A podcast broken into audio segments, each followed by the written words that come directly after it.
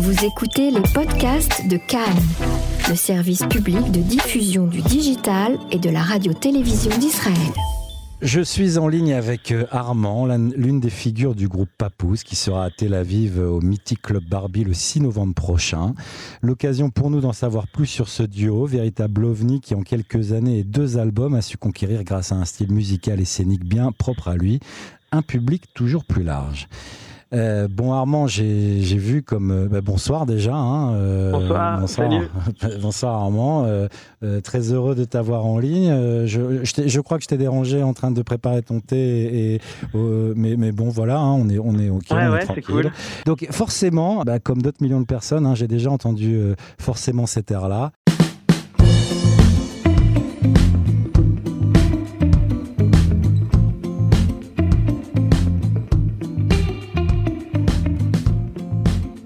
Il y a quelques années, c'était déjà dans ma playlist, Anne Wants to Dance. Euh, question, vous l'avez senti venir, le succès au moment où vous l'avez lancé?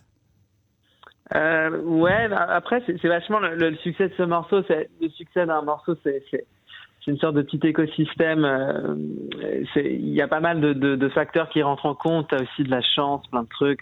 Notre clip a vachement bien marché alors qu'on a tourné ça en, en trois minutes sur une île en Grèce, euh, sans budget, sans rien. Mais par contre, la, la, la, puissance un peu du morceau euh, en termes un peu de pop musique, hein, parce que c'est vachement, c'est assez une ritournelle ce morceau, euh, avec un air qui reste vachement dans la tête. On, on l'a, quand on l'a composé, on l'a senti qu'on avait un bon morceau, quoi. Donc on a fait le plus, on a essayé d'aller euh, plus au fond de ce morceau et de le produire d'une manière qui soit la plus cool possible pour que les gens puissent la réécouter on avait conscience d'avoir un, bon morceau à la base. C'est comme un bon, un bon aliment en cuisine. À, l'époque, à l'époque, vous commenciez déjà à avoir euh, euh, une bonne résonance et il y avait déjà, euh, il y avait déjà du monde qui était, qui, qui vous suivait. Ouais, mais après nous on a eu de la chance parce qu'on a commencé à faire de la musique en France en 2014-2015 euh, et à sortir des morceaux, on sortait nos démos sur Internet, sur SoundCloud, ce qu'il n'y avait pas encore en fait. C'était à peu près, enfin sur Facebook, les groupes étaient pas, c'était pas encore ce qui est aujourd'hui, c'est-à-dire Spotify. C'était le début de tous ces médias-là. Uh-huh. Et euh, les gens écoutaient encore sur SoundCloud. Et notre SoundCloud, à un moment, a vraiment commencé à tourner. Donc on a commencé à intéresser. Euh, tu vois, les milieux professionnels en faisant pas mal de concerts à Paris souvent avec notre groupe genre tous les on jouait souvent dans un groupe dans un club qui s'appelle le Baron. Qui existe plus maintenant mais qui est un club emblématique de mmh. Paris machin. Et euh, et après on a eu du bol ce qu'on a sorti notre EP ça a suivi sur les autres plateformes euh, YouTube et c'était quand même ah. c'était que des démos qu'on enregistrait dans notre chambre. Et on a eu des millions de vues sur des trucs euh, vraiment produits de manière complètement à l'arrache alors justement, parce que parce que là, là forcément, c'était votre, euh, c'était le titre phare de, de, ce premier album, enfin celui qui a qui a qui a, qui a tout mhm. explosé. Mais quand quand vous avez commencé vraiment à sentir que le, euh, à partir de quand vous avez commencé à sentir vraiment qu'il y avait une audience qui était vraiment en train de se créer, de là où vous étiez en train de composer dans votre chambre, et tout à coup, bah, ça dépassait euh, clairement votre réseau, votre network habituel? Bah, on a vu. Bah, après, il y a toujours les mêmes signes dans la musique. C'est quand tu habites dans une ville, c'est quand tu arrives à remplir les petites salles de ta ville. Déjà, c'est un bon mhm. indicateur que les gens un peu s'excitent euh, et que le, le projet est un peu excitant et plaît. Mais non, c'est surtout, c'est surtout l'indicateur. Pour nous, c'était ce site SoundCloud qui permettait. Euh, on est passé de, je sais pas, 5000 auditeurs par. Euh, par mois à 15 000 par semaine ou un truc comme ça. Je dis une connerie parce que je, me souviens pas des chiffres, mais il y a une évolution qui a été assez énorme pour nous ah. et ça nous permettait de diffuser de la musique de manière après on touchait pas de droit dessus, mais on s'en foutait. C'est une manière de toucher les toutes les populations du monde. C'était assez marrant parce que euh, quand tu mets un morceau, t'as des mecs qui mettaient des commentaires. Maintenant, c'est tout à fait obsolète comme euh, comme média. Moi, j'écoute plus du tout de musique sur ça, mhm. mais ça nous mettait en ligne directe avec les gens et puis on n'avait pas à masteriser des trucs. C'était complètement un professionnel et, limite c'était c'était encore mieux parce que tu fais un morceau, tu le sors immédiatement et euh, tu te rends compte que les gens l'aiment bien parce qu'en fait, tu as des likes quoi. C'est comme une photo sur Instagram. C'est un peu con, mais ça permet d'être un indicateur qui fasse aussi que les gens des milieux professionnels dans lesquels tu as quand même besoin pour travailler dans la musique s'intéressent à toi d'une manière un peu plus euh, euh, clémente. Quoi. c'est ta légitimité en fait. Euh, Exactement. Euh, en préparant cette interview, j'ai vu que forcément, comme on le voit un peu partout, vous étiez rencontré au lycée, vous étiez lancé mhm. sur un projet d'écriture de journal, et puis vous avez glissé sur la musique. Et, comment on fait pour glisser à ce point? Bah, c'est quand c'était vraiment tout en insouciance parce que le, journal dont on parle, c'était un truc, c'était vraiment un délire de, de, de jeunesse avec plein de copains euh, qui habitait dans le même quartier à Paris, euh, euh, près entre le 14e, le 5e, le 6e. Et, et, on était tous en début d'études, je crois, mais à part Ulysse qui lui avait drop out de, de qui commençait je crois une école de musique ou un truc comme uh-huh. ça et c'était aussi un prétexte pour se réunir et boire des coups le mardi soir euh, quand on avait 20 ans et on je sais pas moi j'ai jamais voulu vraiment être journaliste même si même si j'aimais bien l'idée quoi mais, alors, alors, justement on a fait genre je sais pas moi cinq réunions un truc comme ça. Et puis après on a commencé vraiment à faire de la guitare parce qu'en final on passait notre temps à, à se crier dessus avec euh, en ne, en, ne, en ne maîtrisant pas les concepts qu'on employait. Euh... Sûr, ouais, ouais. Mais alors ça, c'est ça qui est, qui est souvent euh, euh, dans des formations qui, qui, qui, qui, rencontrent le succès ou qui ont duré même. Euh, souvent, on se rend compte qu'il y a des, il y a un duo à la base ou un trio qui s'est rencontré pendant ses études, etc. vous aviez tous les deux une idée de ce que vous vouliez faire avant que, que, la, que ça vous appelle à la musique? Ouais, je crois qu'Ulysse, il voulait, enfin, son rêve de gosse, c'était être footballeur professionnel et il avait failli. Enfin, je crois qu'il a fait un centre à un moment, mais il a, il a pas, il a pas concrétisé ce truc. Enfin, à partir de, je pense, 12 ans, il faut pas aller dans un centre professionnel. Mhm. Et je crois qu'il a refusé de faire ça, donc il a arrêté. Et euh, moi, j'avais, j'ai fait des études littéraires, donc j'avais je sais pas, j'avais envie d'écrire peut-être critique de cinéma, des trucs, un truc comme ça, quoi. Ok. Bon, toi, toi, c'est, toi, t'es resté un petit peu dans le dans le mood et on y reviendra après justement sur vos, sur votre votre écriture. Euh, Ulysse un peu moins. Donc euh, lui, c'est, raté pour le. En tout cas, pour l'instant, c'est raté pour la carrière footballistique. Ouais, mais je pense que ce sont là, c'est raté quoi. Ouais. Passer, passer un certain âge, c'est fini. Mais il jouait très bien. Ouais. Alors, euh, juste pour finir sur les années lycée, justement, et, je reviens aussi sur, euh, sur quelque chose qui vous définit, c'est votre, euh, bah, votre style vestimentaire. Vous cultivez un 70, 80, toujours plein de soleil, cool attitude. c'est quelque chose que vous avez créé pour Papouze ou c'est quelque chose que vous, vous aviez déjà en commun lorsque vous vous connaissiez et, au lycée? Euh, ouais, en fait, on je pense que Ulysse, il est d'une famille un peu où sa mère était styliste. Donc, et Ulysse, c'est un mec qui adorait se déguiser enfant, par exemple. Donc, il, a, il, a, il a gardé ce côté. Il a des tenues assez extravagantes. Il en a eu toute sa vie. Je pense que ça s'est amélioré ou empiré avec le temps parce que quand tu fais de, la musique, tu as, as, le droit de porter des tenues un peu. Euh, ce que tu veux et faire absolument ce que tu veux. Et quand tu vas au bureau, c'est plus compliqué d'arriver euh, avec un pantalon pas de def rouge et, et des répétos un lundi matin à 8 heures. Donc, donc c'est un peu euh, ça. Et non, mais je pense qu'on a tous les deux toujours été un peu coquets. Et, dans la, et, dans la, et puis dans la, la musique, c'est assez référencé.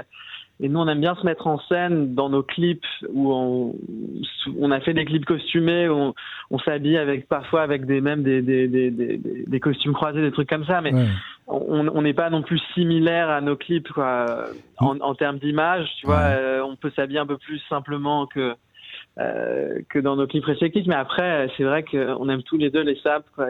On a même des copains à Paris qui dont c'est le métier, donc donc, euh, il y a, y a une vraie photographie. Il y avait une vraie photographie vestimentaire papou, ça c'est évident. Euh, je, euh, là, là en, en, se recentrant sur la musique justement. Mhm. euh, j'ai vu qu'on avait un peu du mal à, à, à catégoriser le, le, style bien particulier que vous avez. Alors j'ai entendu du, du, du, tropical garage, du tropical groove, de la bossa nova, euh, de la pop sur le premier album. Vous, euh, comment vous définissez? Bah non, je pense qu'on fait de la, le truc le plus large en style musical, c'est-à-dire que si on était dans un disquaire, euh, ça serait, je pense qu'on serait en catégorie pop musique, euh, mhm. peut-être anglo-saxonne si on est dans des pays qui ne le sont pas, mais mais mais Tropical Garage, c'est une manière d'être drôle, euh, c'est une private joke quand, quand, quand, on a commencé, c'est que vu qu'on on, on, était fan de bossa nova, donc on faisait des morceaux un peu avec les, les le même genre d'harmonie vocale, ça nous influençait, et garage, c'était pas du tout lié à la musique garage même si c'est fait exprès que ça sonne comme ça, mais c'était lié au logiciel GarageBand. Euh, voilà, donc c'était débile, mais, mais je pense que vu qu'on enregistre plus sur GarageBand et que notre dernier album est, je pense, limite plus jazz que euh, tropical et qu'il n'y a pas vraiment de morceaux, euh, donc ça, c'est vraiment le, on fait la musique, enfin, on espère faire la musique euh, et les top 50, quoi, ou pop, quoi. et, les, et, les, et, les, influences, les, les, ce qui vous influence aujourd'hui ou, hier d'ailleurs euh... Hmm. Bah, C'est vachement multiple. voilà, je peux parler un peu plus en mon nom, mais, mais, mais euh, déjà, on, on, on, aime pas mal de trucs euh, en commun parce qu'on on a tous les deux, par exemple, fait de la guitare jazz un peu conservatoire, donc on, on est assez liés à une sorte. En fait, on, on, a pas mal essayé avec le dernier album qu'on a sorti de rapprocher un peu les standards euh, de la pop musique. Donc c'est par exemple, tu vois, l'écran le, couplet, refrain, ton, mhm. riff important, morceau court, avec des trucs harmoniques, des tricks harmoniques qui rapprochent plus avec des accords un peu augmentés, des couleurs en fait, si on était des peintres, un peu plus euh, qui évoquent la ville. Et donc pour nous, la ville, la musique de la ville, c'est vraiment le jazz. Euh, et, euh, et c'est ce qu'on a essayé de faire. Après, on, on a, moi, on adore la musique rock and roll. Je pense que c'est la musique qu'on préfère. On adore le disco. On aime toute la musique qui est un peu une âme. Même là, j'ai écouté, je sais pas, Suicide toute la matinée et euh, j'étais ravi quoi. On n'est pas très, euh, on n'aime pas que le rockabilly quoi. Tu vois, je veux dire? où, euh, on aime plein de trucs. Quoi. Et alors justement entre deux albums donc jusqu'à présent, le premier Green Joy c'est 2016 et, et, le dernier Night Sketches, celui que vous, bon je suppose que vous allez jouer des deux albums, que vous jouez des deux albums pendant oui, la tournée. Oui on joue les deux albums. Ouais, Mais, mais qu'est-ce qui différencie selon toi les, les deux albums, l'évolution en fait entre les deux?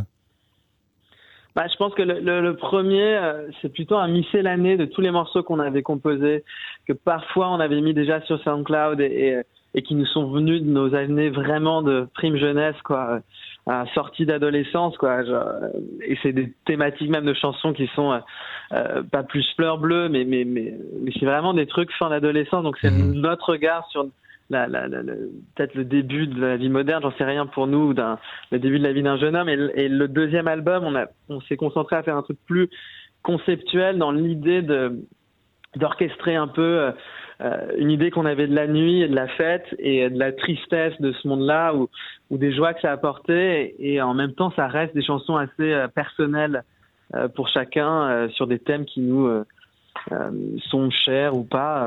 tu vois, c'est vraiment on, exprime ce qu'on ressent et, si si c'est une bonne chanson, c'est-à-dire que les gens arrivent à capter ça, sinon bah c'est mauvais. Et, alors le fait justement de, ce deuxième album qui était qui, qui était attendu, euh, donc avec le, fait d'avoir une sorte de pression comme ça liée à, à l'attente d'un public qui est acquis, est-ce que ça a modifié quelque chose dans votre composition, votre écriture?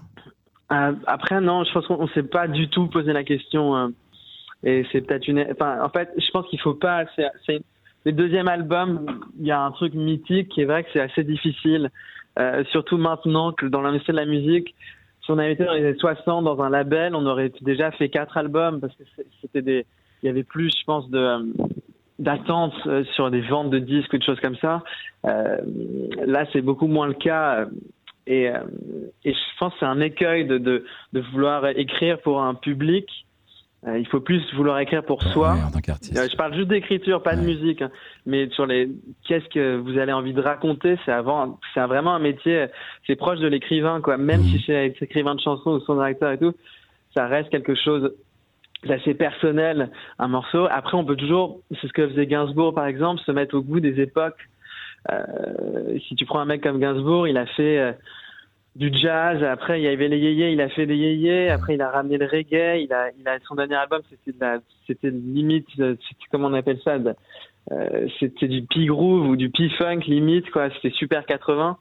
Mais la base de ces morceaux, c'est toujours un truc, même si c'est des petites ritournelles parfois, euh, même si c'est parfois léger, parfois extrêmement profond, ça reste la vision d'un mec sur le monde. Et, et nous, c'est ce qui nous intéresse. Ouais. Après, le mainstream en France, malheureusement pour nous, c'est plus euh, euh, de la chanson rap en français et, et nous, on n'a pas ni les moyens de faire cette musique. Euh, qui peut être très bien euh, faite par d'autres et, ni la, ni l'envie quoi. Ouais, ni la bah, capacité, oui, ça, déjà pas l'envie. Et justement Donc, puisque tu parlais d'écriture euh, bon vous avez un, il y a énormément de poésie dans vos chansons. Euh, on vous sent vraiment et puisque bon t'en parlais tout à l'heure quoi tu es destiné à des études littéraires aussi euh, c'est une revendication pour vous justement ce, ce, cette écriture le, le, le travail sur cette écriture? Ouais, moi je pense que c'est le truc, un des trucs les plus importants quand je réfléchis, euh, à mon métier ou, à ce qu'est une chanson. Et une chanson, souvent, c'est une mélodie qui rentre dans le cœur des gens, mais avec un texte. C'est pas une ligne de basse, quoi. Après, quand on devient musicien, on peut triper sur d'autres trucs et c'est tellement infini la musique et surtout la, la musique pop, le nombre d'albums qui ont été faits dans le monde, mais ça reste une mélodie avec un texte qui doit être assez euh, fort pour toucher quelqu'un. Mmh. Et, euh, et, je pense que le rôle d'un songwriter, c'est c'est de ramener l'universalité du monde, peut-être dans le cœur des gens ou à, pas à soi, quoi. C'est être le véhicule de la pensée de chacun. C'est pouvoir exprimer ce que chacun ressent. Et il est souvent les très très bonnes chansons, je pense à John Lennon, John Imagine, ou des, des trucs qui sont vraiment des immenses tubes. Et, et c'est souvent extrêmement brillant. Euh, d'intelligence et de simplicité. C'est comme une fable de La Fontaine, c'est une apparence de, de, simplicité ou de petite ritournelle, mais en fait c'est le truc le plus dur. C'est composer un truc compliqué, en fait. Bon, euh, si vous êtes musicien, euh, faire 15 000 accords à la suite, c'est c'est bon quoi. On, on, sait le faire, mais trouver la note juste, c'est l'espace entre. Et c'est dans même dans Proust, il y a la petite sonate de Verneuil. Il y a une il y a une définition de ce qu'est une ritournelle et c'est très très juste dans le dans, dans, dans, dans ce que c'est quoi. Dans, ah. et je pense que c'est le but de chaque songwriter c'est de faire ça quoi. Alors, et si tu arrives à en faire deux par an c'est déjà énorme. Ouais bon alors on, vous souhaite d'en faire d'en faire euh, surtout pendant longtemps plus que deux par an ou, pas. Mhm. et, pourquoi justement pourquoi l'anglais uniquement euh, vous êtes moins inspiré en français? Bah je pense que tout est traduisible. Après il y a une perte euh, par rapport à si tu veux euh, par rapport à une chanson qui va être traduite du français à l'anglais ou du... moi, moi, nous on n'écrit pas en traduisant euh, une langue. Euh, C'est-à-dire que moi j'écris en anglais directement ou je vais rêver en anglais ou un truc, mais je vais pas traduire une idée que j'ai en français en anglais pour m'inspirer. Et la langue en fait c'est comme un, un, un, instrument quelque part. Et l'anglais ça permet de faire des trucs que le français peut pas et vice versa. Le truc c'est que pour moi l'anglais est une langue que je trouve beaucoup plus musicale parce que c'est une langue qui, est, qui, a euh, des consonances où si, si tu l'analyses à un détecteur de mensonges quand quelqu'un parle, il y a beaucoup plus de voyelles, c'est beaucoup plus sonore que le français qui est. Mmh. Si tu rentres dans un café à Paris, euh, c'est quelque chose qui donne comme ça, ça fait plat plat plat plat plat plat plat. Tu vas aux États-Unis, ça, ça s'envole dans tous les sens, c'est plus nasal, c'est plus sonore. Après, nous, on fait un style de musique qui est assez référencé par toute la musique anglo-saxonne qu'on a écoutée et on n'a pas eu le désir, mais même si c'était pas un désir, parce que quand on a commencé à travailler ensemble avec Ulysse, on l'a fait de manière très inconsciente, euh, sans faire de plan sur la comète euh, ou quoi que ce soit. Et, euh, là, je pense que faudrait que notre projet reste en, anglais pour un certain laps de temps, parce que dans un truc de répertoire, ça me gênerait de, de faire plusieurs langues ou de commencer à chanter en italien ou, ou en machin. Je préférerais faire un album peut-être ensemble dans cinq ans qu'en français, pourquoi pas, ça, ça, pourrait me faire marrer. Mais pour l'instant, je pense que c'est un projet qui doit être esthétiquement euh, en anglais. En accord avec lui-même, quoi. Et alors justement, puisque je te, je te prends euh, au mot, tu parles de, de, de projet. Il y, y, a une suite déjà. Il y a quelque chose sur laquelle vous travaillez? Là, euh, bah, je peux, je peux pas vraiment en parler maintenant, mais oui, on a le projet d'enregistrer assez vite, en fait. au moins commencer à tester ce qu'on veut faire par la suite, parce que c'est ce qui prend pas mal de temps en fait. C'est pas tant ni la composition ni les arrangements, c'est de décider ce qu'on fait quand on a un groupe, parce qu'il y a plusieurs avis et euh, il faut trouver la recette qui marche. Et, euh, et nous, elle, cette recette, elle se fait souvent par album. Donc là, on a le projet peut-être d'aller enregistrer dans le sud de la France, où notre batteur, le batteur qui nous accompagne en tournée, a fondé euh, un studio d'enregistrement dans une vieille grange perdue dans les pins. Enfin, c'est magnifique. Ouais. Et, euh, pour l'inspiration. Ouais, ouais, ouais. J'ai déjà enregistré avec un autre groupe là-bas pour, pour tester la, l'endroit et c'est vraiment merveilleux. Donc j'espère que ça le fera. Ah, j'espère que ça va vous inspirer un euh, maximum. Mais euh, on va faire un test là dans, dans, les, dans les mois qui viennent. Super. Euh, Armand, j'aimerais passer à la fin de cette interview un titre. imaginons mhm. que sur ton téléphone, sur ton smartphone, ton espace mémoire est saturé et tu dois supprimer tous tes titres, mais tu, tu peux en laisser qu'un de, de ce que vous avez fait. Lequel tu choisis? Je dois, laisser un titre. Un titre de, de toute votre production, lequel tu, avec lequel tu, lequel tu sauves. Ah, lequel je sauve? Euh, Ouais, c'est dur. mais euh, mais euh, bah, non, moi j'aime beaucoup un morceau du disque que j'ai réécouté qui s'appelle Unknown Brother, qui est pas, qui est sorti sur notre premier EP. Ouais. Vu que je connais les autres par cœur et que celui-là on chante jamais, bah, j'aimerais bien le garder parce que je l'ai pas assez écouté. Ah, c'est joli. Ok. Euh, bon, alors on, on, pourra le passer peut-être à la fin de à la fin de cette interview. Euh, euh, dernière dernière question que j'avais pour toi. Mais tu as répondu en partie un peu avant qu'on commence cet entretien. quand j'ai mhm. regardé vos dates, et il y en a un paquet, les lieux de tournée, à part l'Europe et, et, si on considère qu'Istanbul fait en fait plus ou moins partie, j'avais vu que Tel Aviv est la seule ville de tout le Moyen-Orient où vous venez jouer. Mais tu m'as dit entre temps que vous avez joué aussi à Beyrouth.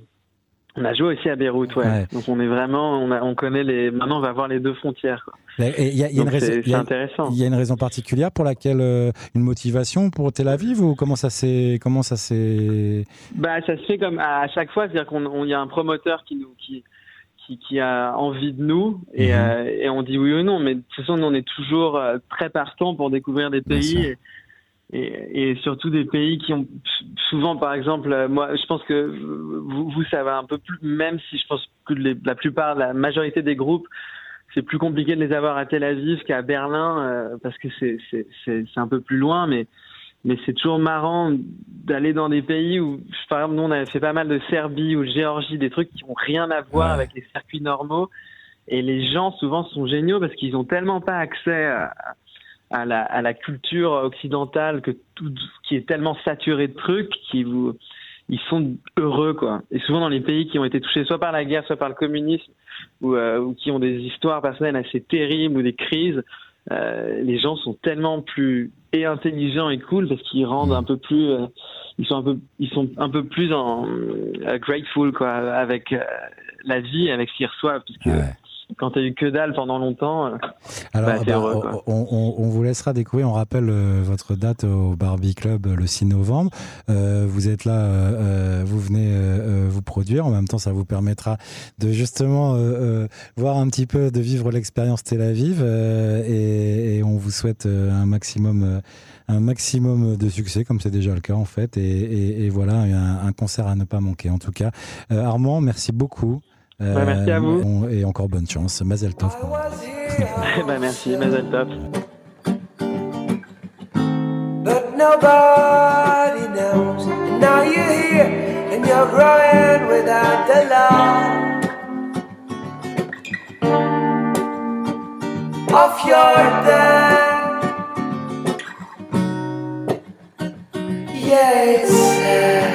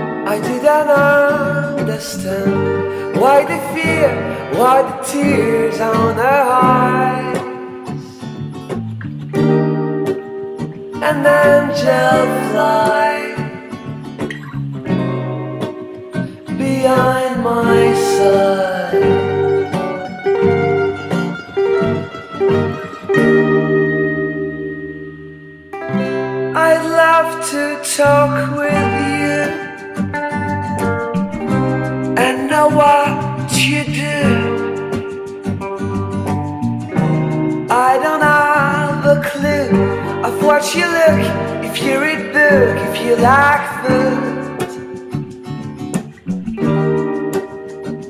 I wonder if you're clever.